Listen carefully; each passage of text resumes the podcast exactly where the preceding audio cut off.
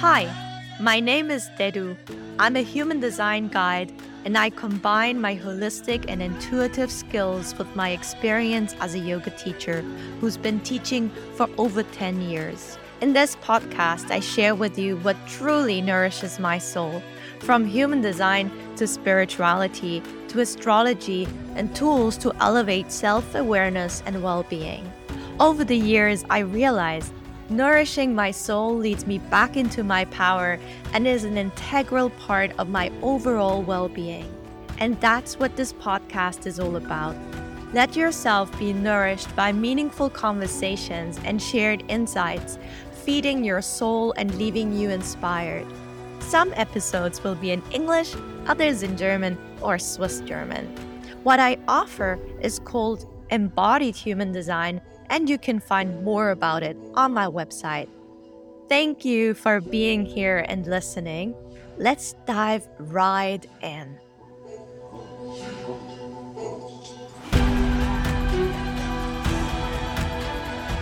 So today I'm very excited to speak with Kristi. Kristi, I actually met her uh, a couple of years ago. We both did a course online and we connected. There were a lot of interesting people there. Um, but somehow Kristi stood out to me and I started working with her afterwards. So I'm really, really glad she's here with us today because I think you should meet her. She's a very inspiring woman. and maybe she can introduce herself or like tell us a little bit about her as we start this conversation. I would love that. Thank you for inviting me to join you today. It is a pleasure to be here. So I'm Kristi Lee Serafin, and I am a intuitive psychic healer, energy healer, reader. And I wasn't always one. I didn't wake up one day and have like these psychic gifts and and you know as a child and see ghosts or any of that. And I didn't have that psychic like awakening one day when I was at the park and everything became so clear. Like this has definitely been a long journey for me. I my journey started off with more of the healing aspect. And a friend of mine who I knew, uh, she went to a counselor. The counselor was doing this modality um, called body talk systems. She did it on the family. And then afterwards, she looked it up and found out that she could take classes as well and the husband enjoyed it. He encouraged it. So uh, we were together, and she's like, "I just learned this new modality, Kristi. Can I can I work on it?" Right? And she just kept taking the basic classes. I'm like, "Sure, I'm open for it." So I go, we hang out. I'm, I'm laying down. She's telling me stuff about me that somewhere in my like subconscious I knew, but how did she know about it? Right. Or how did she know even more about these situations than I did? Like it was the most fascinating experience ever. And so after about an hour, which felt like 10 minutes, I left there and I went to um, the family, went home where my four kids were. So I, my youngest was um, under a year. I had a three year old, an eight year old, 10 year old and life was was challenging. It was it was tough. And um sometimes our kids aren't on the program, same program as we are. So so we have to learn to adjust. And and um we went to we went to a park afterwards and we went for this big long walk around like a wetlands. And I was so peaceful. And it wasn't that I was just peaceful they were like one wasn't throwing rocks at everybody or jumping in the water like just there's just this sense of peace that i had not felt in what felt like years and i was just like whoa where did this come from or how is this happening? And and it was just like this beautiful day and then the next day was this beautiful day and the next day so it wasn't just like an hour thing after the session and i just realized that something shifted, shifted within me, which then shifted within my family. Uh, after that, she worked on me again. And the next time she worked on me, it was like all the all the files in the file cabinet. You, can you imagine like this metal file cabinet and all the files are like thrown everywhere and they're all in misorder and papers are coming out. Well, that was like me, this file cabinet. And all of a sudden she like cleared the file cabinet, like got rid of all the gunk and like every just thing felt like it was in order in it in its place. And I just had so much clarity. And I was like, oh my gosh. oh my gosh, I, I have to do more. Like I have to do that. Like it was just so uh, it was life changing. And that's where I got into this modality called body talk systems. And then as I was learning this modality, which took years because there was many different modules and different kinds of lessons to learn, um, there's this intuition piece, the psychic piece, this knowing piece that I didn't have. And I would try to access my intuition or see auras or something like that. And all I'd get is like this head pressure, like in my third eye area, and it would just hurt so bad. And I was like, I can't do it. Right. And so here we would exchange with other body talkers. And some people would have that and they could just go right there to the information. And it always left me like so envious, right? Like, I want that. And I wanted, how do I connect in?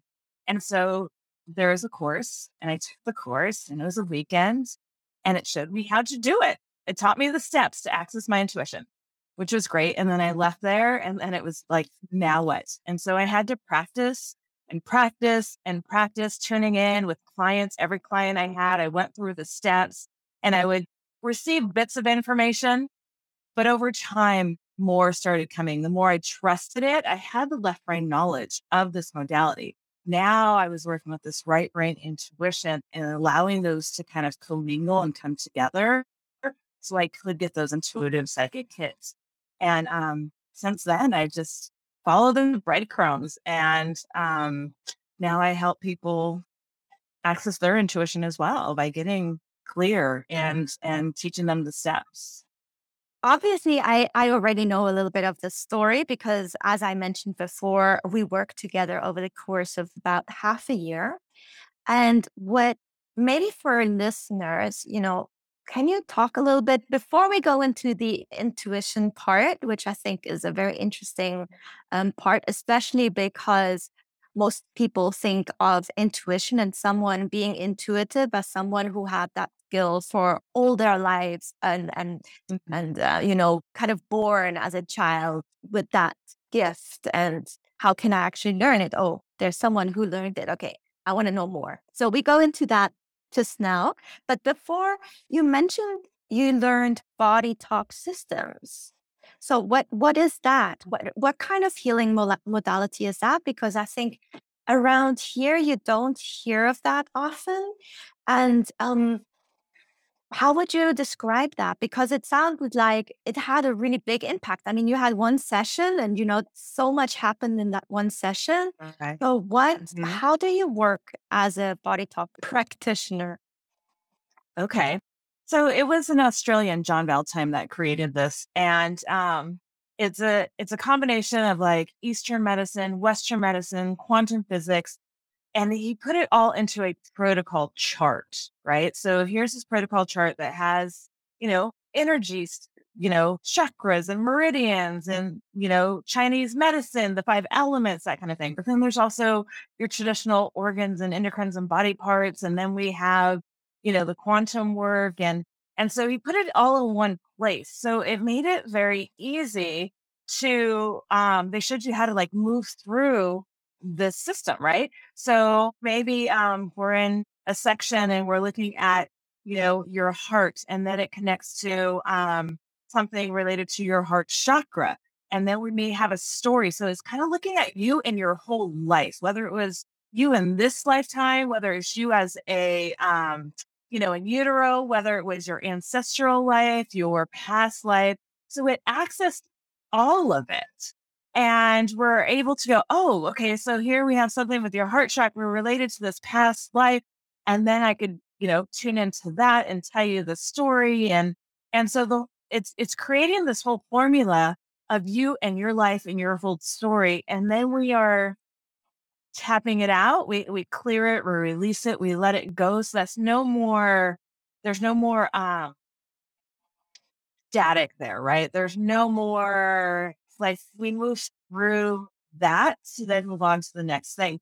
And it always just worked out so beautifully every time we it, like moved through this. And oftentimes the client knows what I'm talking about at some level, right? And consciously, they may not be aware of it, but when I see it or I, I mention it, some part of them knows that to be true. Uh, maybe it's a past life and um, there is injury or something in a boating accident and children. I had this, I had this before. And I was saying this and and I'm telling the client about what I'm what I'm witnessing, what I'm seeing. It's like it, I am visual now and I can feel things so intimately and and and I can hear things. And so all my subtle senses are working here. And I tell my client this and she's like, oh, and there was so much like relief in this because now she understands. She understands that absolute terror she has when she's near the water and with her children, right? Because she's been experiencing it in this lifetime, but it didn't make sense before. And she didn't get it. And sometimes we get really hard on ourselves and we don't know, right? When we're different, when we have these these phobias or fears or panics about like, oh my gosh, I'm on the water, and my children, every everyone like, you know, it it it so real to them. And you need life jacket on to sit down and, and you're like, Mom, you're so controlling, or what's the thing? But really, she's somewhere in her uh, subconscious in this deeper level, she knows this experience because she's had it before and it didn't end well. And so now when she's in that situation, it, it just floods floods the system and, and she doesn't know how to move through it. And so when I told her what came through, it was just so much relief. Like somebody sees me, somebody knows the story. And now I understand the story. Now I understand why I react the way I do or feel the way I feel because of this situation. And at that point, we're there to clear it. We're we're there to let it go or getting rid of the clutter of this, right? We don't, it's not there to like well, I'm gonna go tell everybody, and this is, you know, I'm gonna go look it up, and I'm gonna, you know, really like make this a thing. No, we're letting it go. We're, releasing that from your karmic, eh, you know, history or from the mahats, your your soup dish of karmic patterns that you came into this lifetime with, and then we we let it go. And after that, you know, there could still be a little bit there, but oftentimes it's just decreased, like that feeling, like okay, I it, there I am safe, right? We are safe in this situation. It's going to be okay. It, it, doesn't have such the effect or such the trigger that it had before. And, um, and that kind of thing can be really ah, just validating and allows your body to kind of relax a bit. And, and you then have understanding of why you're there because you didn't before. You didn't, you didn't know, you know, you didn't get it. And, and sometimes that can be really hard. But once you are aware of it, you're like, of course, that makes sense. Oh my gosh, yes. And um, it's it's really beautiful when you're able to connect in like that and help somebody in that way um, for them to then a little bit more ease, right? We all just need a bit more ease, a bit more smoothness, a bit more flow, and and this kind of work can help with that. Somebody once said it's kind of like Reiki.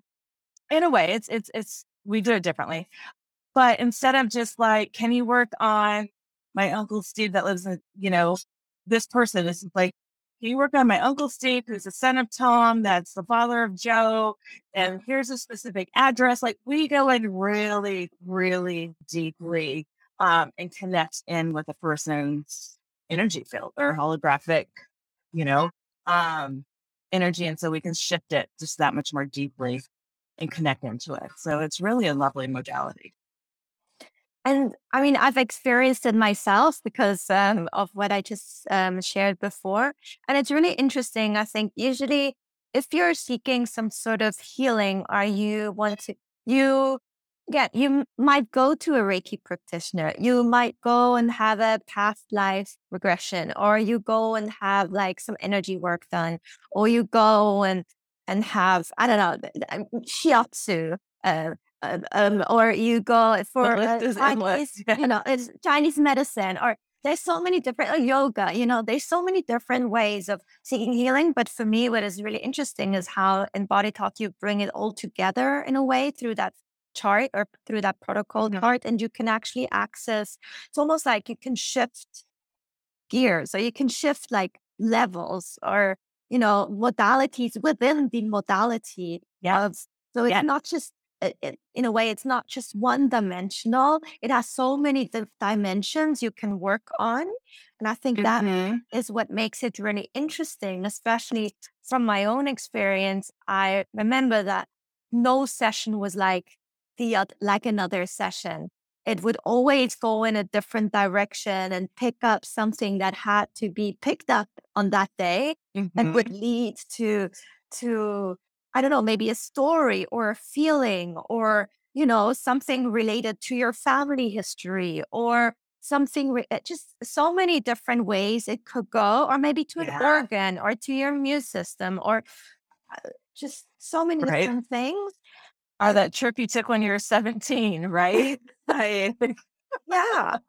And and I think um what is so interesting is that you then learn that intuitive part to it. So it's not just in a way connecting all of these modalities, but but still getting like you just described, like a visual, like a symbol, or you hear something, you smell something, you you know you you can incorporate all of your senses to tap even more into whatever is unfolding. Mhm. Um, Yeah. and so it it becomes Yeah. less uh, to me, also working with you, it didn't feel like very mystical and like, uh, you know, and very out there. No, it actually felt very practical. Like it felt like Mhm. uh, it, it did feel like, oh, I don't know what she just did. I mean, there was always a bit of an element of, oh, I don't know how she does it, you know, but it worked.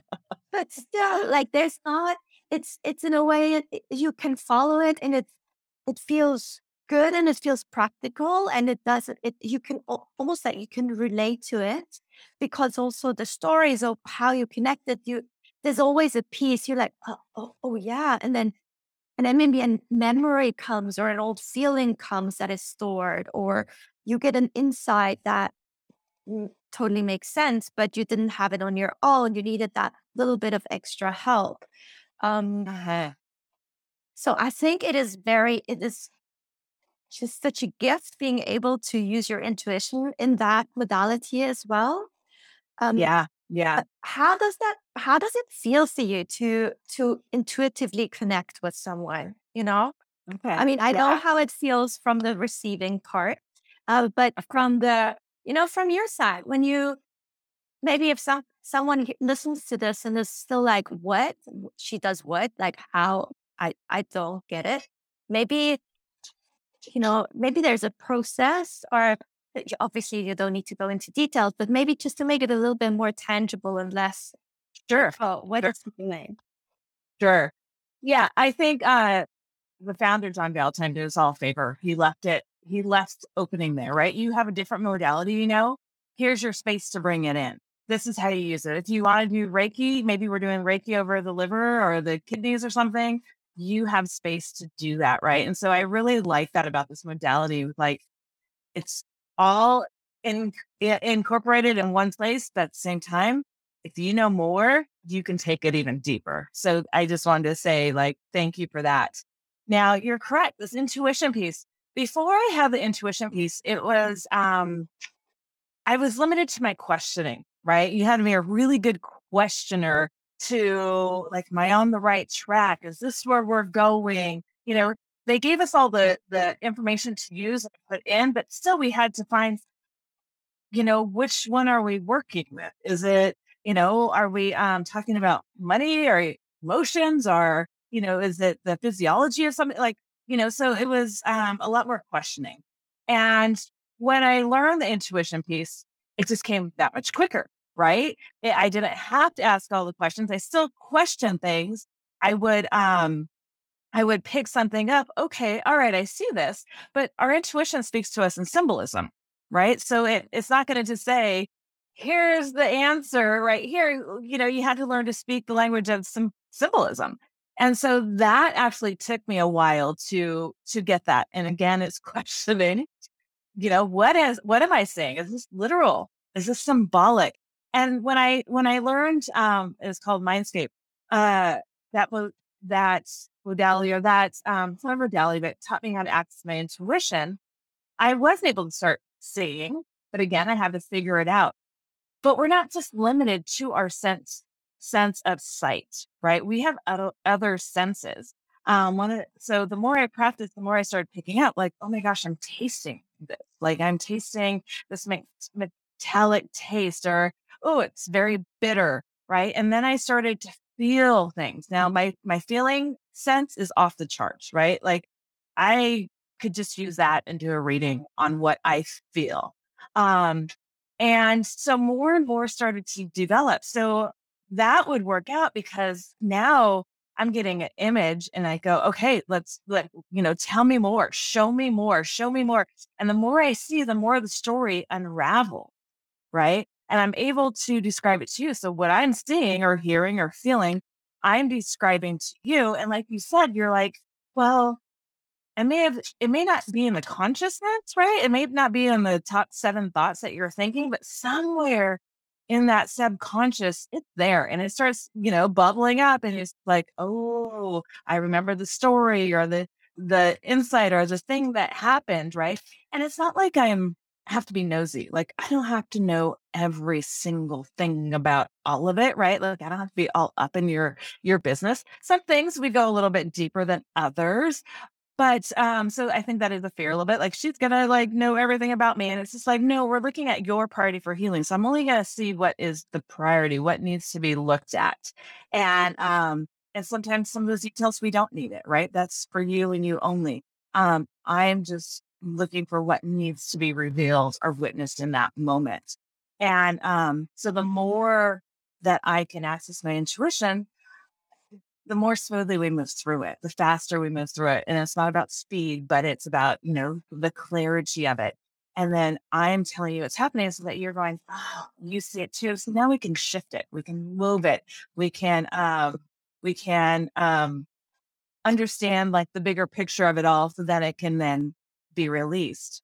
So intuition is really a big piece for me. Um, I have my own like studio space in my um, I want to say it's in my heart. I wouldn't say it's in my third eye space, but it's it's in my heart. And you know, this is heart led work. So I bring my clients um, in to my intuition studio, and from there we're on. I'm I'm inviting you into my home, my into my space, and you start. I see you. I see you. I see what you're doing. Oftentimes, um, uh, I'll say like, "Oh gosh, look, looks like you're a chicken, like running around in circles." And the person's just like, "Oh my gosh, I feel like I'm running around, my head cut off, right?" Like, like the chicken running in circles. And and so it, again, it's very symbolic, but what I say, the person is exactly what I'm saying. Um, another time it was uh, a woman on my table, and she's a busy person, right? I'm trying to make sure that we're we're moving quickly through the session, and all I get is her standing there going, "Stop rushing." Everybody rushes me I'm always being rushed. And so I verbalize this and she's like, oh my gosh, that is so true. And so at that point, whew, we slowed down the whole session. So she could finally relax. There's no rushing. There's no nowhere she needed to be, right? We're in this space and she was being held in this space. She knew she was in good hands. And then the information just revealed itself as it needed to come through. And so that's those, those bits uh, those pieces of information that I pick up like that just allows your session to be more tailored for you, right? Every session, every person is different. And by having this modality and then have the left brain, this knowing I know how to move through this protocol chart, and then this right brain intuition, and then I bring them together. So we're in this perfect um, balance conversation, however you want to say it, this flow and it just moves so beautifully. And it's always feels like the bow is wrapped, right? You know, here's this gift and and at the end, like this beautiful bow is wrapped, like, oh, it was perfect. And the person leaves there with so much more understanding of where they are and how they got there, but they also leave there with a sense of peace that they haven't experienced for a long, long time, right? And then after that, that peace continues, but now they have like new kind of awareness right? Because these parts of the sessions will come back to them and they're a bit more mindful, right? They're a little less activated by things. They start to huh, think of things a little bit more different than they ever did before. And then they come back in for another session and we dive in deeper and deeper and and all of a sudden they're they're in flow with life, right? The synchronicity, the doors open. Where before, when we first started talking, nothing worked. The doors closed, right? This doesn't work and that doesn't work, and I can't get this, and I and I want that, and you know everything is like resistant and hard and tough, and nothing works out how I want it to go.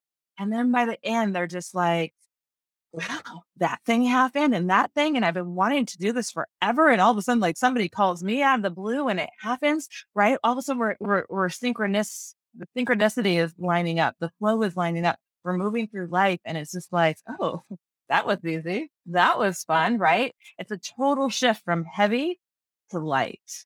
And it's just such a beautiful process to witness in others. And um, I think that's what keeps bringing me back is is that flow, that that feeling of like, oh, I'm on track here, right? Things don't have to be hard. This can be fun. Life could be good. Life can life can move me in the direction I want to be moved.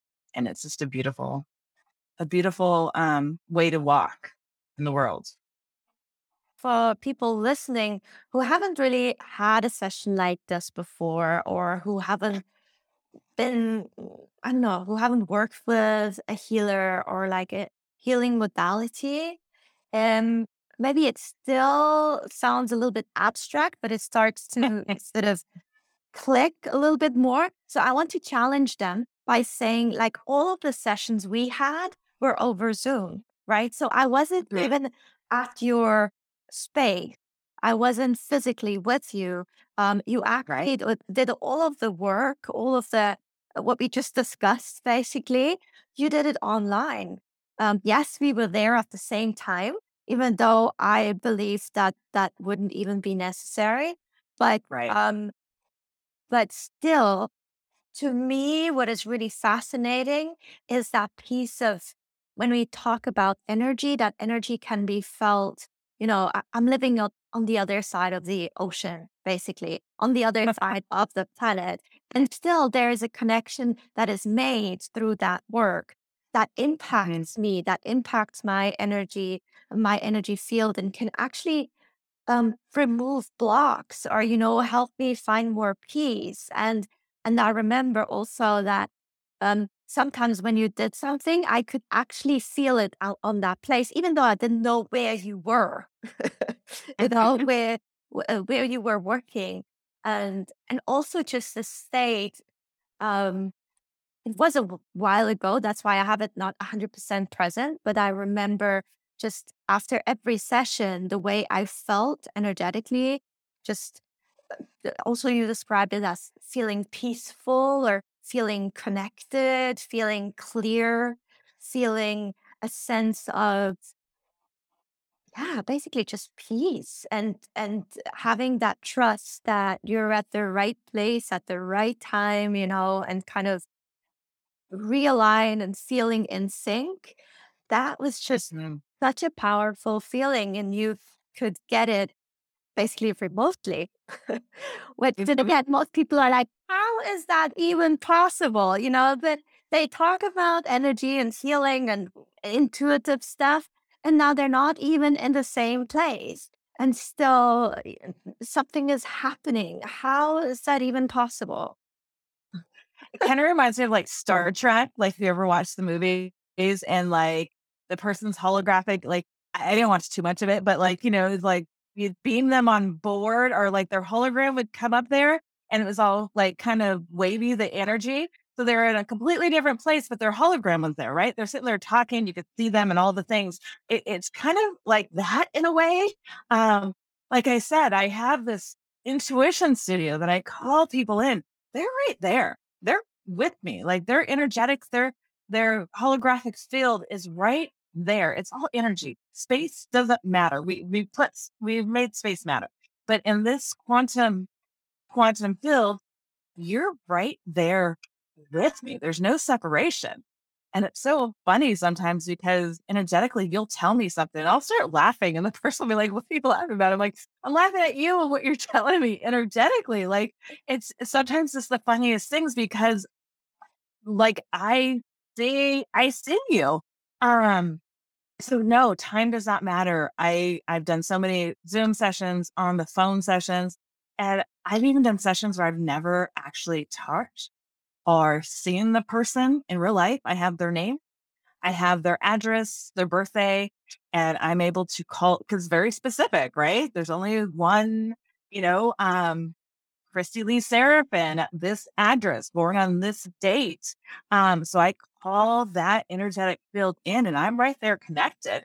And I'll then tell this person that I've never met, seen, or anything like that before the information. And they're just like, yeah, you're right. You're you're there. You're right on.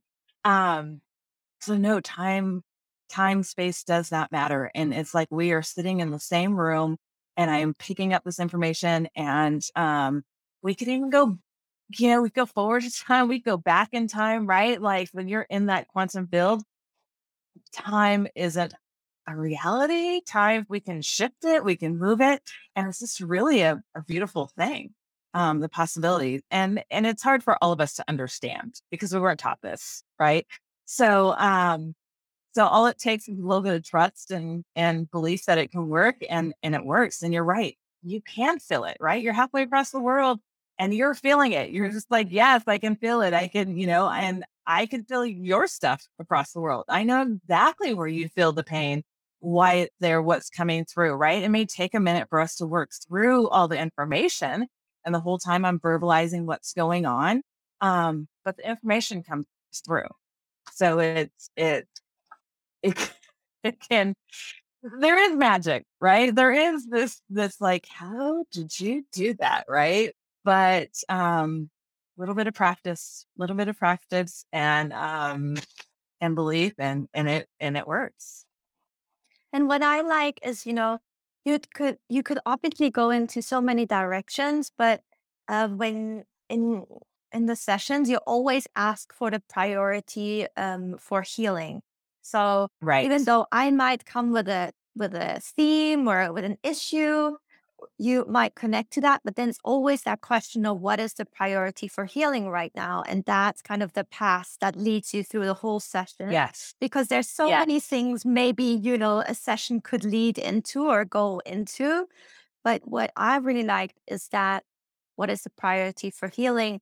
And then also because maybe people listening are like, oh, yeah, she could see so many things or just connect to me and know all of these things about me. But there's, first of all, this the work the work that you do is quite sacred in a way. You know, it comes mm-hmm. from the heart and that carries that energy. And also, right. basically, look what is the priority for healing. You don't look at right all of the things you could look at.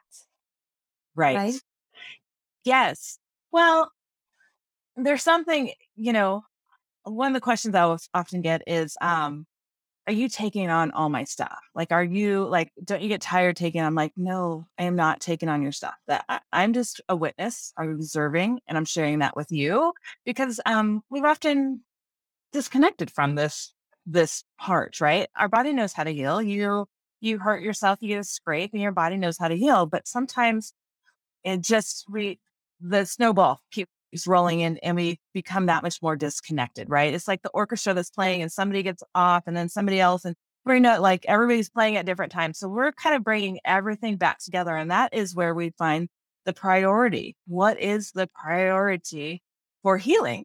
And, um, and so, yes, you may come in with your own agenda. This is what I want to work with. And oftentimes that's fine. That's priority. But how does it unravel is always by priority. So I'm not just going to be like in your field, oh my gosh, here's this something by your left shoulder related to your mother and blah, blah, blah, blah, blah. Okay. Oh, now we're down here by your left knee, right? Like I'm not just grasping for things, right? Because sometimes things aren't ready to heal yet. And maybe that left shoulder, yes, it may be a priority, but it wants to um, work its way out differently. So we may even nev- never even need to address the left shoulder that's causing you pain. But by us moving through this priority to the next thing to the next thing it unravels how it wants to right? And um and it unravels in its own time because if we try to hit on something that's not ready you're still walking around with that same issue pain whatever it is. So i always look at priority and um sometimes sometimes the, the agenda is not the priority, especially like in the first session or two. Sometimes there's stuff that we got to take care of before we can get there. Um, it, it's just how it is, right? Like, unless we clear this out, nothing else is going to change. So that's a priority. So I never come in with any preconceived ideas or what we're doing. Even though we, we may talk beforehand, we usually do, um, 10, 15 minutes, and I hear what's going on with you and what you want to work with. Great. Now we're dropping in. And now this is completely open to your highest good, your innate wisdom, right? And I'm listening to that and I'm taking up on that. And that is what we're working through. Um, later on, the more we work together, the more you're like, this is what I want to do. Great. But it's not just going to be that. It's going to be everything related to that issue that may be causing any kind of angst or blockage or stuckness, that kind of thing. And then when we're done, we end it. So I'm not carrying it with me. I'm not, you know, walking out of my office and then I'm like, oh my gosh, what was that thing that we just worked on? And, you know, I'm not rehashing it. I'm not bringing it out. I don't have expectation. Okay, now she's got to be healed and this is how it's supposed to be. There's none of that. I'm showing up to be your witness to hold space for you. And then I like no expectation. And then when we're done, we're done. And I move on with my day. I'm not carrying it around with me. And um, and so that's that's that's a beautiful that's a beautiful thing. The other thing that most people these days don't have is somebody holding space, right? You hear, oh, I'm holding space for you. What what does holding space mean? When you come in and you lay on my table or we connect on Zoom and like we're here, I am holding that space. It's so often like people just start crying, right? Because nobody's walking around like totally listening, right? We're so busy in our own lives. We're somebody to give you all their time and attention and how are you and what's going on and holding that space for you it's very very rare. And at that time oh my gosh i want to start crying now it, we have an emotional release because we crave it so much that it's, it's like oh my gosh somebody is finally here holding me and all of my ugliness beautiness whatever it is right? However you show up we're there i'm there to hold you i'm there to and and not necessarily with my arms around you or anything like that. It's not invasive, but and then I'm I'm there with total compassion, right? Um, good or bad doesn't matter. Uh, my job is to show up totally in compassion and with non-judgment. We all have our issues, all of us. You know, myself included. Even with the work I've done, I still have issues. I'll still have more issues. There'll still be stuff for me to work on, but I'm not there to judge you. I'm just there to hold this space for you hold you in compassion, be fully present with you while we're there. And when you leave, I send you with the most, you know, most love, compassion. There you go. And we're done. We're, we're done. There's no more until you come back again. We're done and we, and we move forward. And I think that's just the beauty of it, right? Because, um, because we're, we're, we're seeking just that, that connection with others and being held and, not knowing that's not going to come back at us at a later date if if something gets said or you know that kind of thing. So it's just it's beautiful space that that we're working in together. I guess i want to know if there is a similarity um, between people who come to you or what you see at the moment? You know maybe um it's you know when you do this type of work from my own experience you encounter similar themes in different people at the same time. So somehow it's, a, a theme is revealed or something that you're like, oh, interesting. Like this is coming up here and here. And then I read something there and it becomes this like this idea or maybe a theme. You're like, oh, wow, this is very present. Um, interesting. Mm-hmm. And is there like thinking about current times, you know, the times we are in, or just the moment we are in, is there something that presents itself or a theme, something in common that you witness? I, I do feel like there's themes. Are we are mirrors, right? Often what's happening in my life may be mirrored back to me with my clients. So I often see very much a mirror of what's happening in my life and what's happening around me. You start to see like the synchronicity and then um and then there may be a shift and we move on to something different. I I used to run a Girl Scout troop, um, 13, 14 years.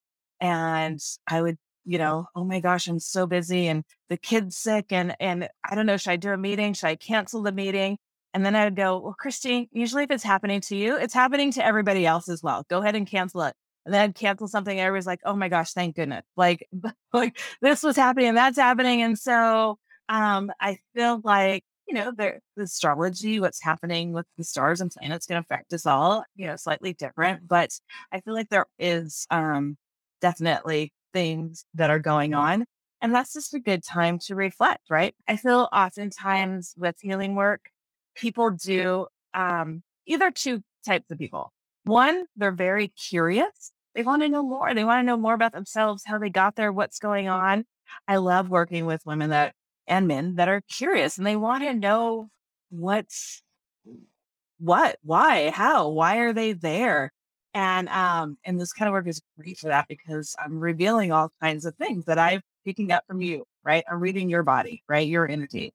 And the second is oftentimes I don't know what to do anymore. Right. Like they're at that point of like, that hasn't worked and this hasn't worked and that hasn't worked either. And so what do I do now? And they're kind of in that state of just like, I need help. And so um, those are generally the two different sorts of clients that you get. Right. Um, but being curious is a beautiful thing. It helps you have some deeper understanding and awareness that um, that often we don't have. Um, and, and here's this awareness piece. Um, many of us walk through life totally unaware. And uh, and let's go back to Girl Scouts. Um, there was this woman one time, and she seemed to be everywhere I was. And I was so annoyed with her. Like I was just like, look, she's just charging around. Like, why? And I was kind of like, why am I so annoyed with her? And so we're in this group and we're making these like lanyard, like these plastic wrapped kind of bracelets. And so they had all the materials, they're on these round reels hung up on a bar. And so everybody was in line uh, waiting to choose their colors, right? Their their lanyard material. And here this woman comes, just charges right up in the center, kind of push everybody out of the way, and everybody just gets back and she grabs hers and off she goes. And again, and some with this woman. Like, who does she think she is? She's like this charging bull that just comes in and does what she's got to do and moves out of the way. And then after I sat with it for a moment, I realized why I was so annoyed with this woman. It was because she was me.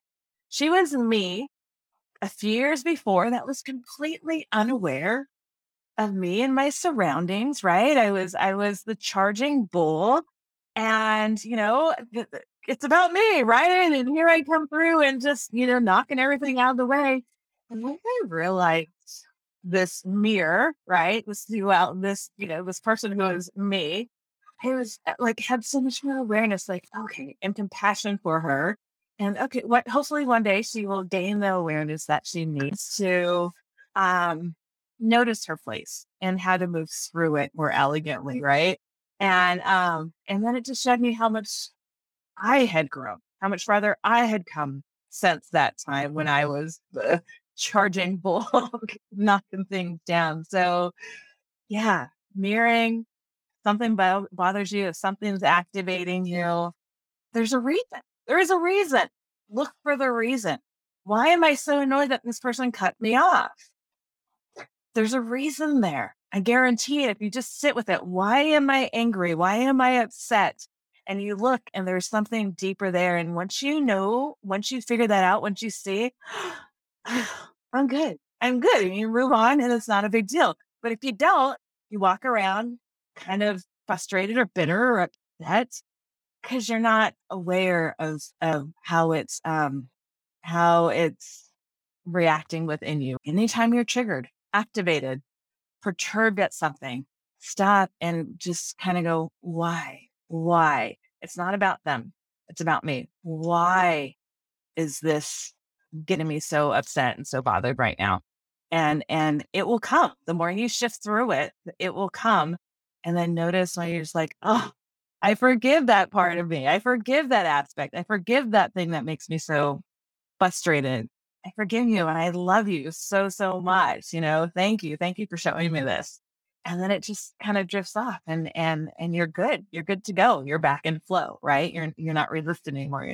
What I would like to add is that you know, sometimes even you notice that you're triggered and then you start to ask why, or you go into that space of being curious and wanting to know why it's triggering you so much. Mm-hmm. And then your mind, you know, depending on the type of mind that you have, maybe it's a mm-hmm. monkey mind, maybe it has like so many different reasons. And maybe it just thinking about this question makes you go crazy because there's you get lost in kind of answering that question. And I know you do a lot of writing as well, journaling or just writing it out and maybe even connect before um, connecting to a guide or like to your higher self or even to, to your compassionate heart and think about this question and just start writing.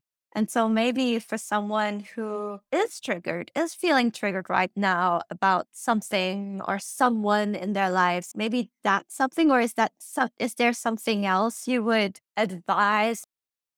Yeah. Yeah. Um, I think I think journaling is great. Not everybody wants to journal, but journaling uh, is helpful. Um, two different ways that I journal. Um, one is just rant it out, just get out all the things on your mind because often the same few things are always circling, right? And it's really interesting when you rant it out day after day and you kind of get your your stuff out. Finally, like it clears the air for different information to come through. And it's so interesting to see, like, gosh, it's same five things over and over and over. But eventually that's able to clear and, and that new stuff comes through. And it's just like, oh, there's some other stuff down here, right? I was able to finally get past that crusty layer that I can't get through and moves through it. And the second way I, I journal is um, more like automatic writing. I may set a timer for 15 or 20 minutes. And this this was a lot more my self-love work um, because I'd often hear like, "Oh, you don't love yourself," and I'm like, "Well, I'm going to the massage, you know, um, practitioner or the chiropractor. Of course I do. I get my nails done, right?" And it was like, "No, that's self care. That's great, but you know, it's not self love." So I started journaling, and um, you know, I want to talk to my innate inner wisdom, or I want my angels and guides. I, I like to be specific on who I'm, you know, asking for guidance from. And, you know, will you speak to me? And sometimes I'd be writing the same thing over and over and over, but eventually something kind of clicks and you just start flowing and you just let whatever wants to come through come through and move through you. Um, and you can pick up some valuable information in that. One of the things was do Kundalini yoga. And I was like, what's Kundalini yoga? Is that a thing? And I had to go Google it. I didn't know. Um, so I got into Kundalini yoga and um, went to a studio for a few years and then COVID hit and I did a 40 day challenge. I did 40 days of the same Kriya. And then I go, okay, well, let me do 40 more. Okay, let me do 40 more. And every 40 days I'd kind of switch it up and do something different. One one exercise I started on day 41 and I've taken that to like 850 days straight on my yoga mat every single day. I clear my energy so I can show up clear as well. So, um, that's a story for a different day. But I, I want to, it's usually being aware of it, right? Because you can get like agitated, but you don't stop to think. You just keep going about your day. And all of a sudden, you're just this big agitated ball of like frustration, right? So it's starting to notice, right? Like, oh my gosh, I'm sitting here thinking about this. I'm agitated. Why am I bothered? Or maybe like, like all of a sudden you have like shoulder pain, you know, like that's an irritation just as much, right? Huh, what was I just talking about? What was I just thinking about? Um, what was happening when this came on or, you know, when this started? And then it's, you know, okay. And I just start questioning what what's there? What's behind this? I remember I, I I remember this cousin, right? That that was going through something and we're to say my aunt and my aunt and I go, Oh, I'm so happy for my cousin. And my aunt says, Well, I'm not. That's that's not good for everybody. And I was so agitated. Like I was so bothered. Why would she say that? Obviously, it's a better situation. And my cousin, you know, I told her she didn't even care, right? It's about her. She didn't care. And so I'm seeing her my agitation and, and I couldn't let it go for a while, right? We we hold on to things. I hold on to things, right? And I just went through the day agitated. Okay, why? And then I started asking, why am I so bothered? Why am I so bothered? Why? Well, I'm bothered because she didn't agree with me. That's simple. She did not agree with me. And now I am bothered at her. It's manipulation. I wanted her to agree with me. I said it so she would agree with me, and she did not agree with me. And now I'm pissed off. And once I learned, she just didn't agree with me. I mean, and that ha- that situation happens all the time. I see it all the time with people. It was like, oh, well, okay, boom, it was done in a second. But I carried that around with me all day long. So I think it's it's that awareness. We become awareness, and then ask why why? Why am I carrying around? Why? Is there more? Is it deeper? Maybe it was because my sister, you know, used to talk to me like that, right? Oh, okay. Well, why did, you know, so we, you have to go down the rabbit hole sometimes um, and ask yourself questions, but don't skip it. Do it. Uh, because you'll, you'll, interesting revelations come through when you when you do it and then you're done with it right mm-hmm. I, I hope that answers your question. yeah, definitely. And what I'm now, um, what I now want to point out is that in your course, and we'll talk about your course a little bit later. Um, um, but in your course, what I like is that you teach people to ask questions. You know, just a question you you were just telling us about, and and finding a way of answering the question with a yes or a no um, mm-hmm. seeing if that you know uh, kind of going through a, whole bunch of questions and and um, and using that technique to find out if it's a yes or a no yeah. um, right because sometimes again even just to a yes or a no we can spend hours and days in our head like trying to figure out something in the mental space yeah, it's just so much stuff out there. it's exhausting. And sometimes you're just spinning in circles. And then a yes is equally as possible as a no. And you start to just endless. It's just so confusing. Yeah. And you actually teach a right. method, a method to to just receive if it's a yes or a no. Uh, yeah, sounds very simple. It, it, it I think it requires some practice, but uh, with everything you do, it requires some practice and you get better and better. And mm-hmm. then you mm-hmm. have a tool to find out if it's a yes or a no for you. Like right. everything, right. even with small things. I always, with the human design, um, when I do coaching, I always tell them start with the small things, the ones that don't really matter, or like the, yeah. the question, yeah. you know, that should I have a green tea this morning or should I have coffee this morning? Just something like small like this that is not like, should I change my job or should I quit my job and, and go on a year long trip? Um, that decision, you know, it's a bigger one, but right. Like, start right. with the smaller ones. Could you talk a little bit about your course? I mean, people can work with you uh, through, uh, do you still do sessions? Do you still offer sessions? I still offer sessions, yes. Yep. Okay. So you still offer these sessions, but then you also have a course where you teach people how to access their intuition because it's something you can learn. Um, right. Right. So, you can. Yeah. Yeah. yeah. Um, okay. So I do offer one-on-one healing sessions. I've also offered them in groups and, and it's a lot of fun. And healing healing session is great um, because you it's it's so unique to you and your life and your situation and uh, there's so much awareness to be gained from it and it's just beautiful and you can do them in person locally or you can do them virtually on the phone um, or you can do them over zoom uh, or you can just here's the date. I'll send you a recording afterwards, right? Like anything is possible with these. And so many beautiful shifts happen. It's just a beautiful, beautiful process. Like I said, like somebody's tying the bow on the top of the gift. Like it always just winds up that way and and you feel the difference.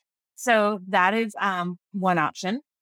And then I teach people how to access their their own intuition because I think it's important to be able to have these skills and gifts. And like I said, I I wasn't just born knowing how to act access it. You know, we weren't taught it or um I've also heard a lot of people are afraid afraid of it when they do. Like if it does come forward, there's like, oh my gosh, what do I do with these this this stuff? Like um less is more kind of thing. So when you so that's like an overactive right brain, right? Like they just don't know what to do with it. And then we have the left brainers that like have no idea how to connect to it. And so really it's about connecting the right and left brain so that you are fully present, right? You are fully dropped in, but you're still picking up the information and um, what is possible. So I teach you the steps.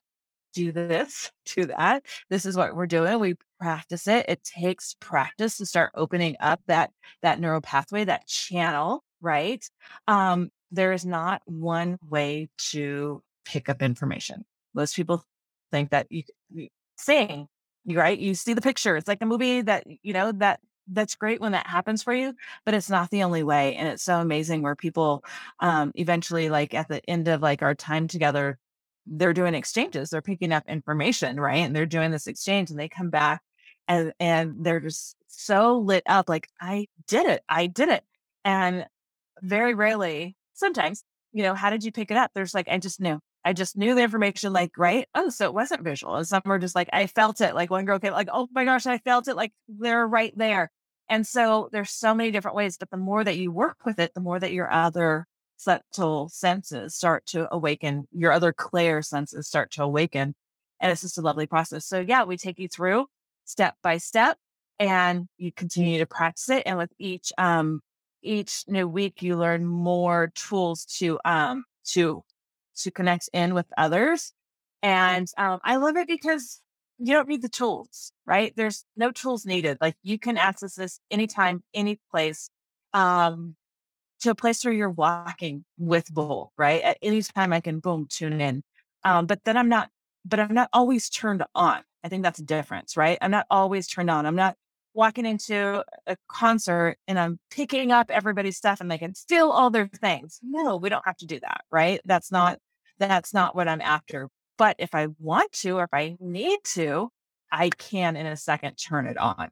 Um so yeah, it's um I've named the course Holy Intuition because we're, you know, sometimes people are like, scared of it like it's bad or you know but it's this is your holy intuition this is your divine connection it doesn't get any purer and more heart led and felt and centered than this connection to to the divine to your divine self and so um the course is called holy intuition and uh it's just it's just beautiful seeing people like, oh my gosh, oh my gosh, like I did it. Like, yeah, you did. And anybody, anybody can do it.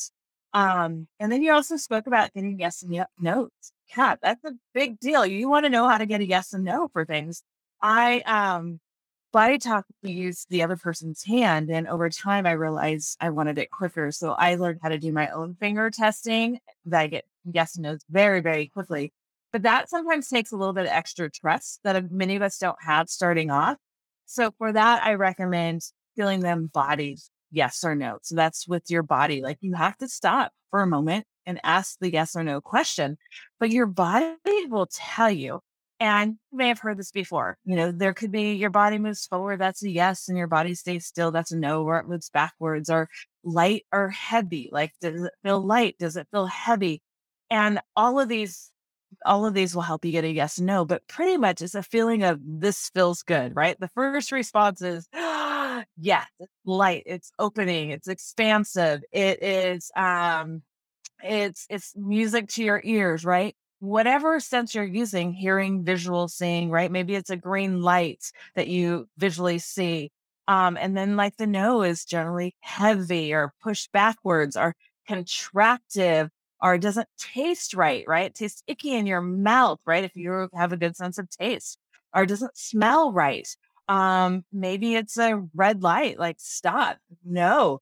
So it's it, all of the methods work. You just have to find which way it works for you. So um, you may stop and what does ask it, what does a yes feel like to me? What does a yes feel like in my body? and then feel it, notice it, what comes through. Maybe it's like all of a sudden you take this deep breath and like that yes. And then after you get your yes, what does a no feel like? And maybe your body contracts or your nose pinches up or um, you feel like you can't breathe or it feels icky or whatever it is, you're you're finding out what your yes is and what your no is. And again, it takes a moment to stop. Stop what you're doing. Is this tea the right tea for me right now? And all of a sudden my my stomach opens up and my chest opens up and I like my shoulders go back. Like that's a full body yes. Um, should I drink this black coffee? I don't drink coffee. Should I drink this um should I eat this pound cake that's in front of me? And all of a sudden my body's like, oh, it contracts, my shoulders roll forward, my stomach goes back and it clenches down, right? That's that's gonna be a no for you. Maybe I should have this pound cake first thing tomorrow morning. Mm, no, I'm still feeling really heavy. Maybe I should have this pound cake um uh in the afternoon. Oh, okay, my body can handle the pound cake in the afternoon. I feel lighter, I feel open okay, great. So now I'm at least listening to my body of when it may want something or not want something. So I find that to be the first step is really kind of start tuning in to your body. Your body's going to tell you the truth. It's going to tell you, yes, this is good or no, it's not. And you just have to take the time to like sit with it and feel it. If you don't feel it the first time, keep going, keep asking it and trust it, right? Don't like ask the question, get a no and say, sorry, I'm eating the pound cake anyways. Well, you just like flipped your body off, right? Like, like that you just said, I'm not listening to you. So you have to respect what you get and and move forward in that, right? Mm-hmm. So I definitely recommend learning how to get a yes and no. Some people use pendulums. Uh, again, some people do finger testing, some do muscle testing but learn something that you can do on your own that you don't have to have somebody else that comes in and and does it with you or for you. You want to have your own yes and no solid. Uh, what I learned when I started this was yeah, also that you you kind of sink into that trust that you when you get a yes, mm. you respect it as a yes. And if there's if there's like wavering or like doubt, you know, as you're going through that process, it will actually mess up everything. But it's also for me, it's it, it was a process of because then I try and be clever, you know, and like ask questions that I can afterwards verify and kind of test if my yes what's right and correct or not. And I noticed then in these situations, it actually doesn't work because I'm too much in my head and I'm actually not, mm-hmm. I'm not um, trusting, I'm almost like, you know, investigating. I'm I'm in my head investigating, but I'm not actually fully trusting. I'm I'm trying to play detective and see if, you know, my antenna was right and and full of doubt. And and I realized in these situations it does it, it actually doesn't work. Um, but it's just me trying to be smarter than, you know, whatever. Um, so it's really also, and what I thought was really beautiful about this process and, and going with the yeses and the nos and doing the testing is you learn, hopefully, or maybe as a side product, you start to trust your gut. You start to trust whatever your body tells you, because as you just mentioned before, your body cannot lie. Your body tells the truth. Um, it, mm-hmm. Your mind can tell different stories. Your mind can create all sorts of stories, but your body you know, is if it if it contracts, it is a no. If it expands and there's a feeling of lightness, then it's a yes. Body cannot lie. So just going through that process, just trusting in yourself and and I I mean in my line of work, I I get a lot of people who are very much in their heads and not trusting their bodies. Um, so it's really a practice to tap back into the body and learn to trust the body. That's right. For just a yes and no, right? It's a great place to start to start trusting the body. Mm-hmm. Yeah, absolutely. And stop trying to trick it, right? We try to trigger, we try to manipulate, we try to do all the things to get what the answer we want. Like, don't ask the question if you don't want the answer, right? Like if you want to drink the soda, and you're going to drink it no matter what you get, then drink the soda. But don't sit there and try to manipulate it to um, get the answer you want, right? If you're really looking for a truthful yes and no, then work with this and play with it. But if you don't want to, don't do it and do what you, do what you do want to do, right? Mm-hmm. So I usually like I'm asking my innate inner wisdom, is this in the highest and greatest good for me at this time? Right. Something like that. I I or maybe I ask, you know, angels and guides, is this in my highest and greatest good? So I also like to, you know, who am I asking? Right? What am I asking? But generally I like to start off with my own innate wisdom. Mm-hmm. Mm-hmm. Now before we close, um maybe you can share you know, this podcast is called Soul Nourishment. So I'm just curious, um, what nourishes your soul at the moment? What does soul nourishment look like in your life at the moment? Um, that's a lovely question. Soul nourishment. For me, it is getting out in nature. But I and my husband, we just love going in the water wherever we are. If we're camping and maybe it's a lake, maybe it's a river, we live a couple miles away from the ocean. So we've um especially during the summer, like it's it's it's free, right? Nobody's asking anything from us like and we r- love to like ride our bikes to the beach, to the lake, to the whatever it is that we're going to, to the ocean and just go get in the water and just allow ourselves to be fully cleansed and clear. And then we come up and we just lay on the beach for a while and then we ride our bikes home and it's it's what we need right now like it fills our soul. Sometimes i'm like are people getting tired of seeing all my beach pics? kind of thing and it, it's not about it's not about that it's it's what it does just to kind of nourish us right? We have to shake off and get rid of all the other stuff and for this you know however long we're in we just get to feel and be in the water and and that that's what we need right now that's that's that's what soul nourishment is for me. Thank you, Kristi, for being such an inspiration. Just um, I think I learned so much from you. So thank you very, very much also for being so open and speaking so openly here on this podcast. It was a pleasure having you here. Uh, Is there anything you would like to share before we officially close? Let me think about that for one moment. I just want to feel into that really. Um